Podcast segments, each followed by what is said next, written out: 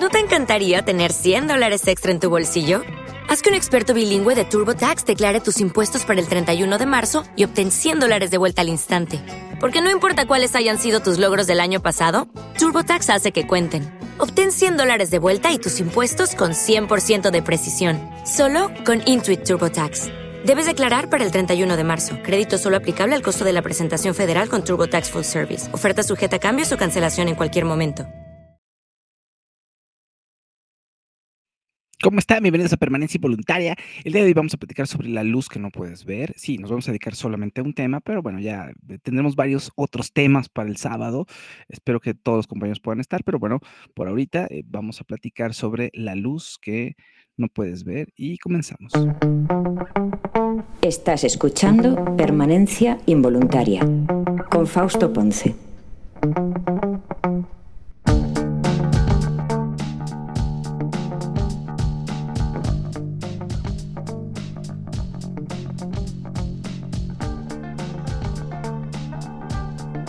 ¿Cómo están? Bienvenidos a Permanencia Involuntaria.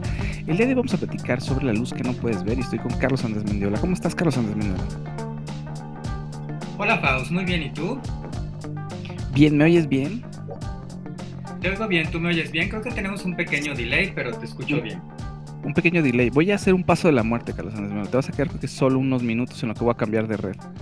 Entonces me voy a sacar y te voy a dejar aquí solo este, un ratito, dos Está bien, yo les empiezo a platicar un poco de La Luz que no puedes ver, que justamente es esta miniserie que se acaba de estrenar hace unos días en Netflix, hace una semanita, que a lo mejor ustedes ya tuvieron oportunidad de ver y que ha estado por ahí en los primeros lugares justamente. Es una adaptación de esta novelita que miren, sí la encontré aquí en mi librero para que pudiera mostrarla. Estás muy, estás muy preparado, llegaste muy preparado hice mi tarea, Faust. Aquí me puse a, buscar en dónde estaba y sí, sí lo tenía yo por aquí a la mano. Es, es un librito pequeño, como pueden ustedes ver, pero me lo leí hace ya algunos años. La serie tiene cuatro episodios y eh, Mark Ruffalo es uno de los personajes principales justo con, junto con Hugh Laurie y dos actores adolescentes. Uno de ellos es el que apareció en Dark, es el protagonista de Dark. Y a la chica no la he visto en otro lado. Bueno, no recuerdo haberla visto en otro lado, Carlos. Es debutante. No sé si tú ya la habías visto actuar. No, no, es debutante. ah, qué bonito nombre. Es, es, por completo debutante. Se llama Aria Mia Loberti. Es un. De hecho, ella ni siquiera es actriz. Es una eh, pues joven americana que eh, pues se acercó a este proyecto al enterarse un poco de, qué iba el personaje, uno de los personajes principales, que, igual y vale la pena que les contemos un poquito, y, ahora profundice un poco más en, la actriz que hace un trabajo espectacular, creo que está maravillosa en, en la serie, pero bueno, esta miniserie, como bien dice, son cuatro capitulitos, alrededor de una hora, sucede durante la Segunda Guerra Mundial principalmente se enfoca en la eh, batalla de San Malo en Francia y pues digamos que el tiempo presente nos muestra dos historias que se van a encontrar. La historia de este personaje que tú mencionabas, que es este actor eh, alemán que se llama Luis Hoffman. Él hace a Hoffman de el de Dark, exactamente. Él mismo. Y él hace a un alemán, a un soldado alemán que es experto, que tiene un talento especial para eh, todo lo, relacionado con, con, el radio, que obviamente se ocupaba en aquellos entonces, pues para mandar eh, mensajes cifrados y demás. Y entonces una, pues, un talento muy codiciado era tener a un buen técnico de radio que pudiera captar estas señales pero que también pudiera ir eh, identificando de dónde se estaban enviando estas señales, pues para poderlos neutralizar, ¿no? Entonces, esa es una de las historias. Y la otra historia es la de esta chica que, que estábamos mencionando. El personaje se llama Marie-Laure Leblanc. Es una joven francesa ciega quien ha llegado a este pueblo de San Malo, que se ha quedado eh, pues en estos momentos pues prácticamente sola. Eh, y obviamente pues eso pues implica retos importantes porque pues imagínense, es, ciega, o sea, no, ve nada, no ve nada, no ve nada, pero es una joven y, y nos van contando a través de flashbacks pues cómo es que esta joven fue preparada por su padre, que es el personaje que hace justamente Mark Ruffalo, pues para eh, no estar indefensa, para ingeniárselas, para poder eh, caminar por este pueblo, para poder hacerse de comida y para cumplir de alguna manera la misión en la que se ha visto involucrada, porque este personaje todas las noches eh, transmite justamente a través de una señal de radio historias historias, lee, cuentos, lee a Julio Verne, por ejemplo, eh, trata de comunicarse con su padre, que pues le hizo la promesa de, regresar y entonces dialoga con él. Y bueno, pues estos dos caminos se van a entrecruzar. Digamos que esa es la, premisa. No, no es spoilereado, Faust. muy bien y además, eh, a ver, tiene muchos aristas, porque sí contada, de todas maneras, aunque contaras un poquito más, tiene tantos elementos. Hay por ahí una tercera historia acerca de una joya que perteneció al Museo de París, que el padre de, de la chica, eh, que el personaje de Mark Ruffalo, se la lleva porque no quiere que caiga en manos de los nazis, pero tiene un, un halo místico esa joya. Eh, se, se dice que quien la tenga no, no, puede morir nunca, ¿no? Será inmortal, pero pues habrá desgracia a su alrededor.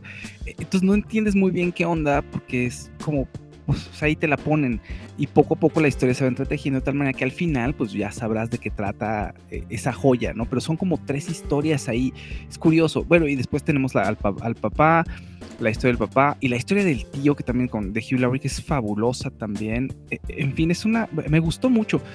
Hay una eh, bueno, unas cositas eh, que no me encantaron. Es un poquito, poquito telenovelesco, o sea, de pronto es un, algo muy romántico, así de, ah, ve por ella, ¿no? Sálvala, así, los violines y... Pero está bonita, pues. Em, no, no la...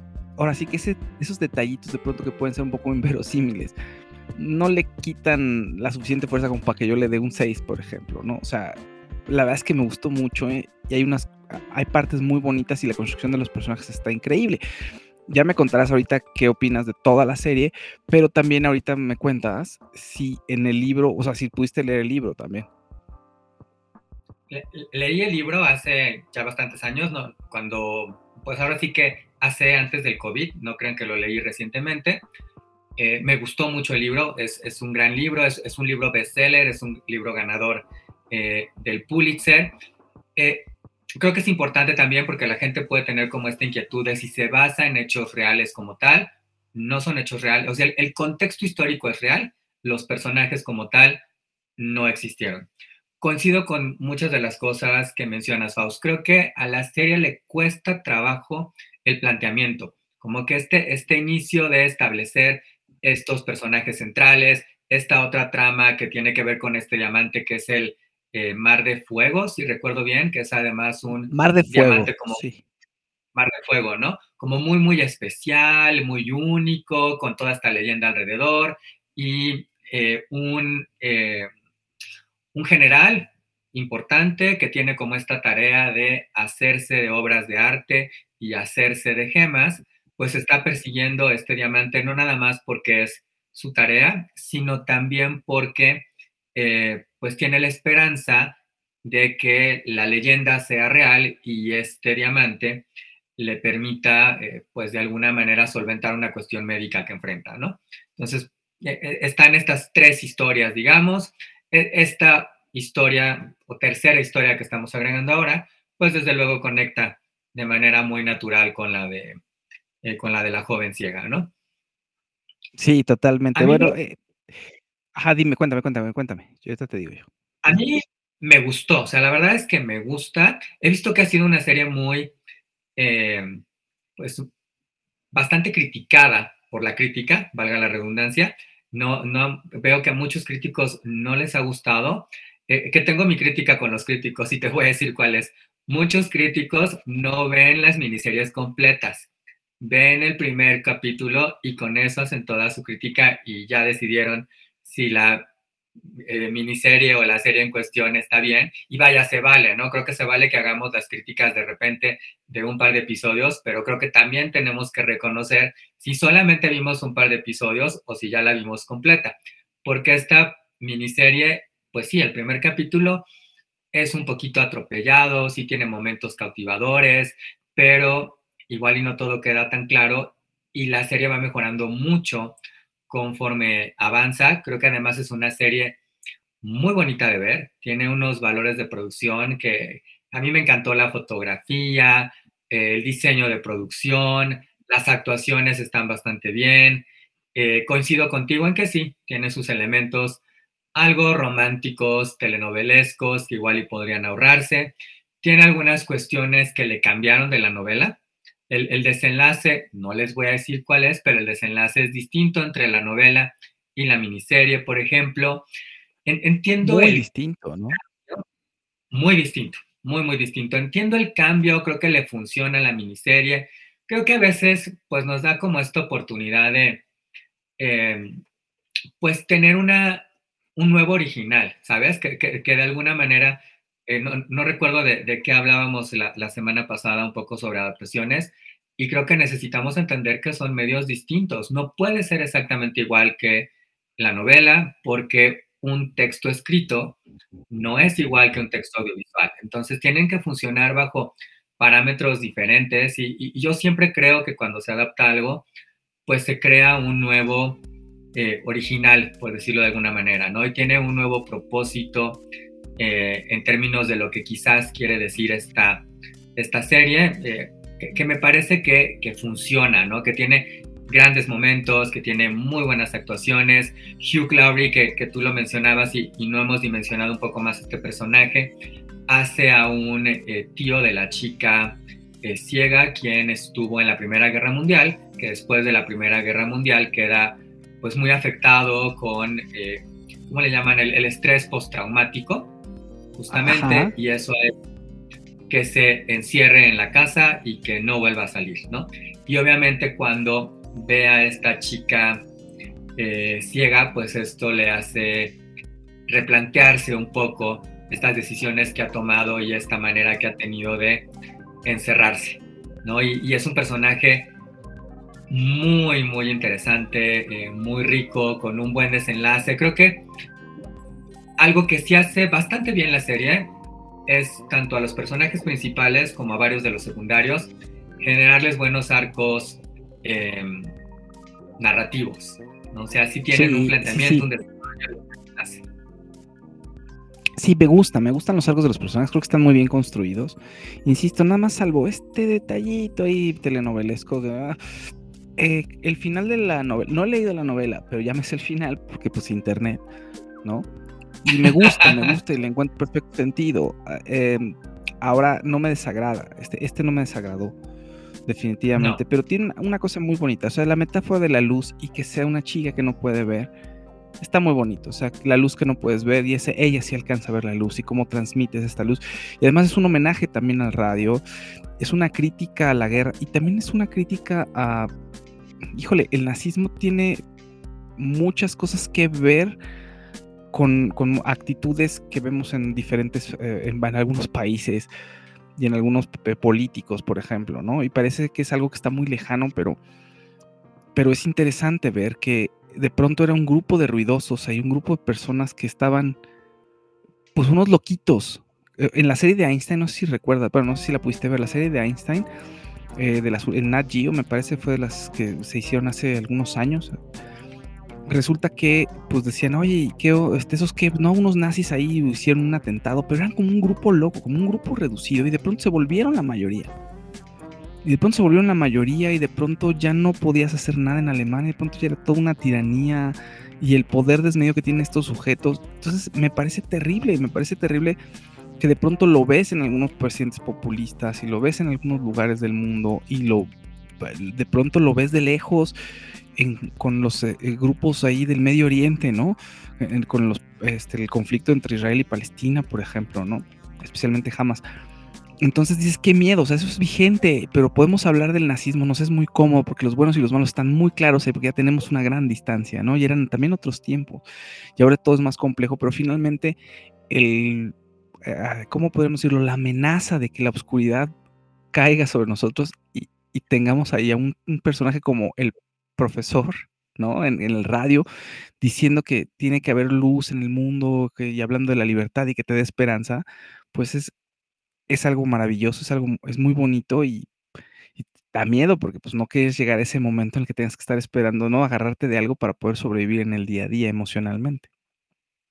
Y, la serie lo dimensiona muy bien, eh, porque la novela ha sido polémica en este sentido, en que tenemos este personaje de Werner, el, el, chico alemán, y es un personaje con el que empatizamos, pero es un personaje nazi, ¿no? Y, y eso With the Lucky Land slots, you can get lucky just about anywhere. This is your captain speaking. Uh, we've got clear runway and the weather's fine, but we're just going to circle up here a while and uh, get lucky. No, no, nothing like that. It's just these cash prizes add up quick. So I suggest you sit back, keep your tray table upright, and start getting lucky. Play for free at LuckyLandSlots.com. Are you feeling lucky? No purchase necessary. Void where prohibited by law. 18 plus terms and conditions apply. See website for details.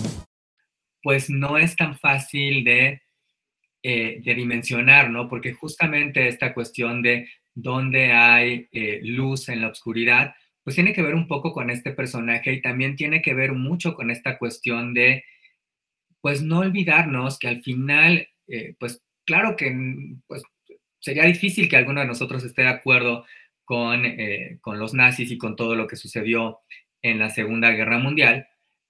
Pero también creo que es muy importante esta cuestión que plantea de no olvidarnos que estas personas que estaban involucradas, pues algunas estaban quizás más ideológicamente convencidas de ello, quizás sí tenían esa eh, forma de pensar, pero que había otros que estaban involucrados ahí un poco más por eh, las situaciones, ¿no? Y, este personaje de eh, Werner por eso es tan importante, ¿no? Porque nos permite darnos cuenta de cómo, pues muchos de ellos acababan involucrados ahí, pues porque era lo que estaba sucediendo, porque era una oportunidad de tener quizás una mejor vida, pero no necesariamente porque estuvieran eh, pues verdaderamente convencidos de, estas ideas, ¿no? Y, lo vemos con este personaje, nos van mostrando a lo largo de los capítulos varios flashbacks de, él, de otros de los personajes, que nos dejan comprenderlos mejor.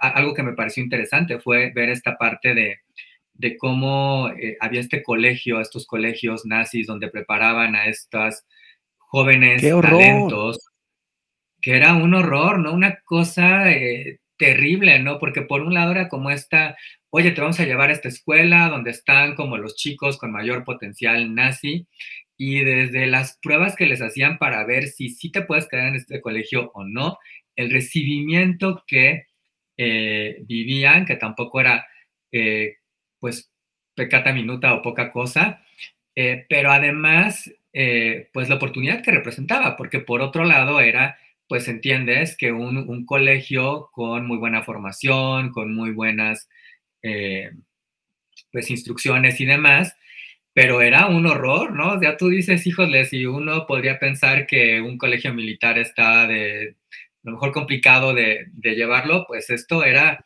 varios niveles más allá, ¿no? Entonces, híjole, también creo que eh, conocer estos otros elementos que a lo mejor no hemos visto tanto de un evento tan narrado como es la Segunda Guerra Mundial, pues también está eh, interesante y creo que es algo que hace bastante bien la serie, ¿no? Sí, bastante bien. No, no, es una muy buena serie. Ah, estaba viendo el ranking ahí en Internet Movie Database, 7.7 es bastante alto y bastante bueno. Entonces, pues eh, me da gusto, pues, porque me gustó, a pesar de que le veo ahí unas cositas que no me encantan, entonces, es como les decía, o sea, no esas cositas, esos detallitos que no me encantan, que falta de verosimilitud por el exceso de romanticismo, pues no le quita, o sea, no la bajo mucho de calificación, Carlos, la verdad. O sea, mm, creo que es una gran opción, es una miniserie muy bonita y, es esas cosas que te, da gusto ver de vez en cuando, ¿no? En medio de, de, de puro drama. Luego quiere uno ver cosas muy intensas o hay cosas muy intensas ¿no? Como que las series ahí de, de pronto se pusieron de moda que fueran todas intensotas y sufridoras, y, y esta está bonita, está ligera, y además eso no está ligera en, en la superficie, pero tiene cosas muy profundas, ¿no? Pero te lo van contando de una manera muy sencilla. Entonces eso me gustó. Es que sabes que es una serie que tiene luz.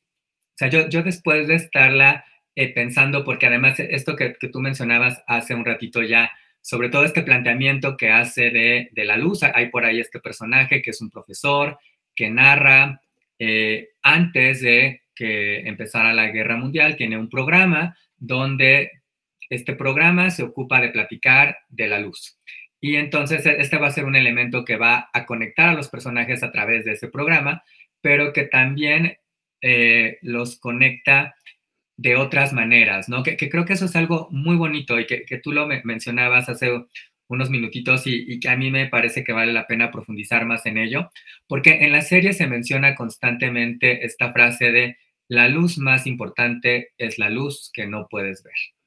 Y vaya, conecta perfecto con la protagonista porque es una joven ciega que no, obviamente no puede ver nada, no puede ver la luz, pero sin embargo es un personaje con muchísima luz, ¿no? Es un personaje claro. que guía a, a, los otros personajes, que les da esta esperanza eh, y, y, conecta en estos sentidos de, de, la luz como fenómeno físico, pero también como en este sentido de eh, ondas visibles o invisibles que conectan desde luego con el elemento de el radio, que está ahí también constantemente, claro. y con toda la propuesta que hace eh, la serie, ¿no? Porque esa luz que no puedes ver es la esperanza.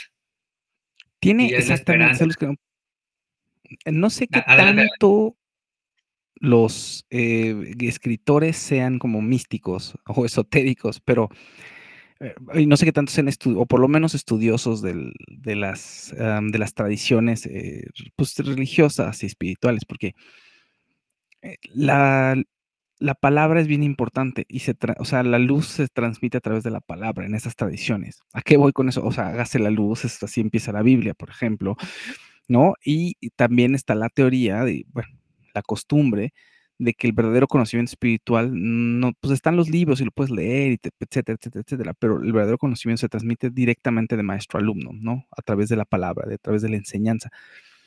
Y no necesariamente la palabra escrita, porque no le gusta leer al personaje, a ver, no le gusta leer. Eso no. está chistoso. Eso está muy chistoso. Eh, y es a través de la palabra, ¿no? Y es la voz la que te va iluminando. Entonces eso me gustó mucho, es muy bonito, tiene un lado, insisto, muy místico.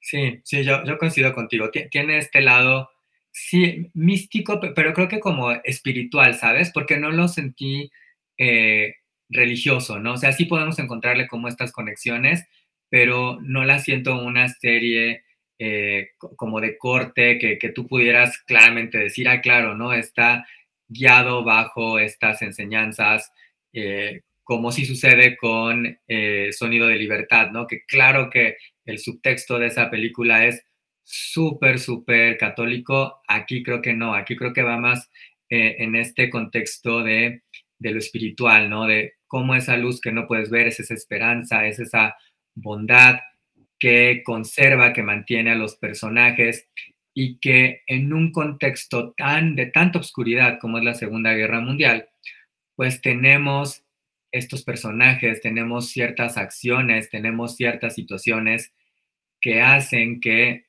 pues se vea luz o que no se vea, pero que se pueda percibir, que se pueda saber que existe ahí, a pesar de toda la oscuridad que hay. Y, y creo que eso es algo claro. muy bonito. Es, es, una serie muy poética, ¿no? También en ese sentido. Muy, muy, muy poética, claro, totalmente. Y es, no, en fin, véanla, véanla, de verdad, La Luz que no se ve está disponible en Netflix, vale muchísimo la pena. Oigan, pues eh, vamos a terminar así permanencia, porque de hecho no lo vamos a hacer, le digo a Carlos Andrés, que ya les había dicho a todos que me dieran chance la siguiente semana, porque un tema de logística y persona que no lo iba a poder lograr la hora completa. Bueno, entonces dije, a lo mejor no lo hacemos, pero le digo a Carlos, cuando le está escribiendo a Carlos, le digo, oye, pues tengo que salir y decirles a la gente que no va a haber permanencia. Dice, sí, si quieres yo me conecto también. Dije, bueno, pues ya platiquemos de un tema, hagamos un poco. Y el siguiente sábado, a la misma hora, eh, hacemos una, otro, otro programa aparte, ¿no? De permanencia, como no sé si reposición, pero de todas maneras luego nos quedamos con muchos temas, pero bueno. Y quien no me respondió fue Paco, o sea, le dije, o sea, me había dicho que venía, le dije que sí, luego le mandé el mensaje de, oye, este, dame chance la siguiente semana, no me contestó, entonces ya no sé si, luego yo ya entré un poquito tarde, ya no sé si se enojó, si me odia, ya no sé nada de Paco. no, Paco no tiene esos sentimientos, Fausto. Pensemos que no. ok. Oye, bueno, sigan a Carlos Andrés Mendiola en sus redes sociales, en arroba Carlos Andrés Mendiola en Facebook, Carlos A. Mendiola en TikTok y en Instagram. De nuevo, Carlos Andrés Mendiola en Facebook. Ahí está el súper, mira, muy bonito. Todavía tenemos los supers de Halloween, porque no los he quitado, discúlpenme.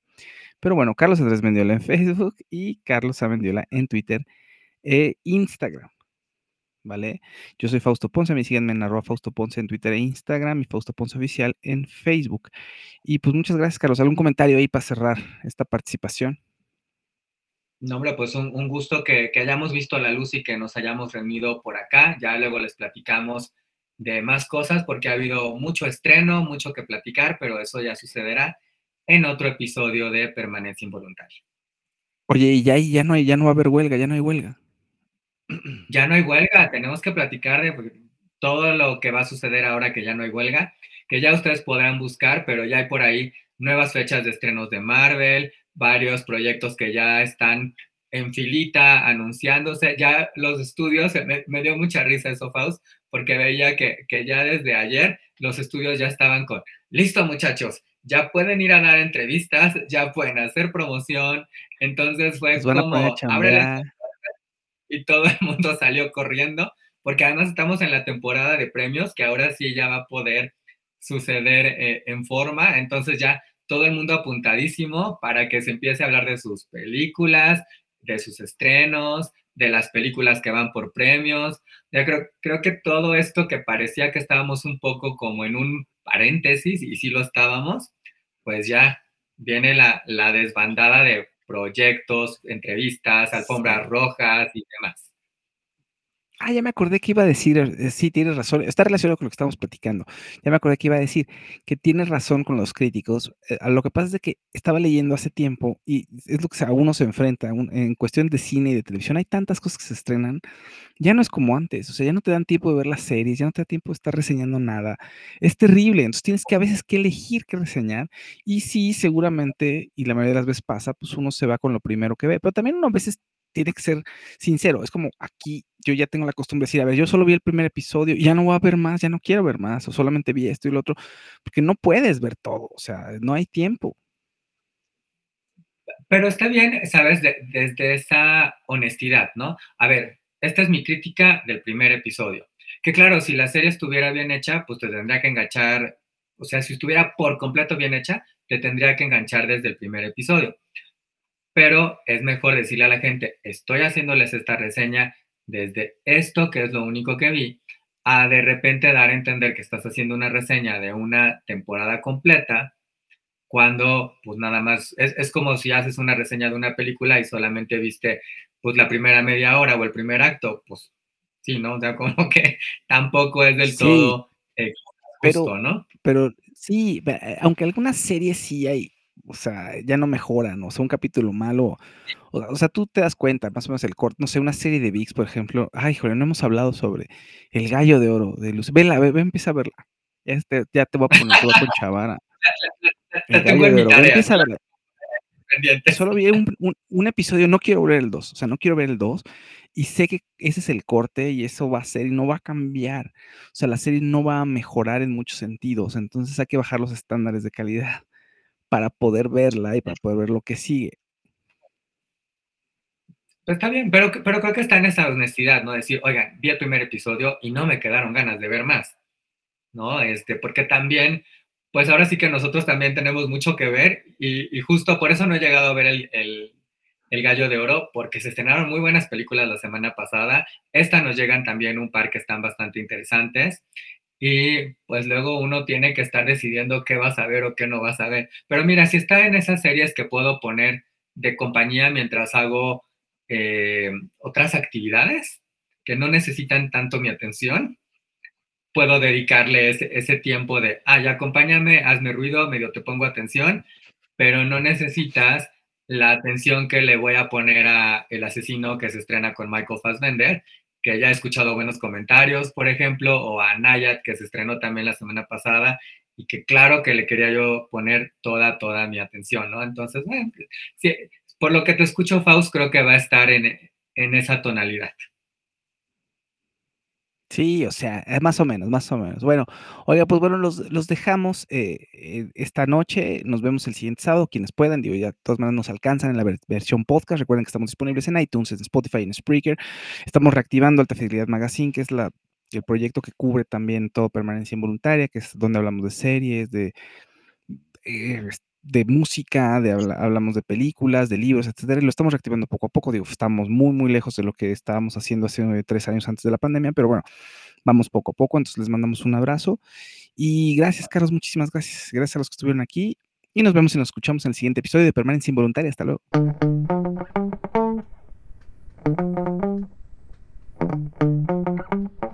La edición de audio corre a cargo de Outlaws, Outlaws Creative Sounds. Si quieren hacer un podcast o musicalizar contenido multimedia, sonorizar una película o una obra de teatro o hacer un jingle, entren a outlaws.com.mx.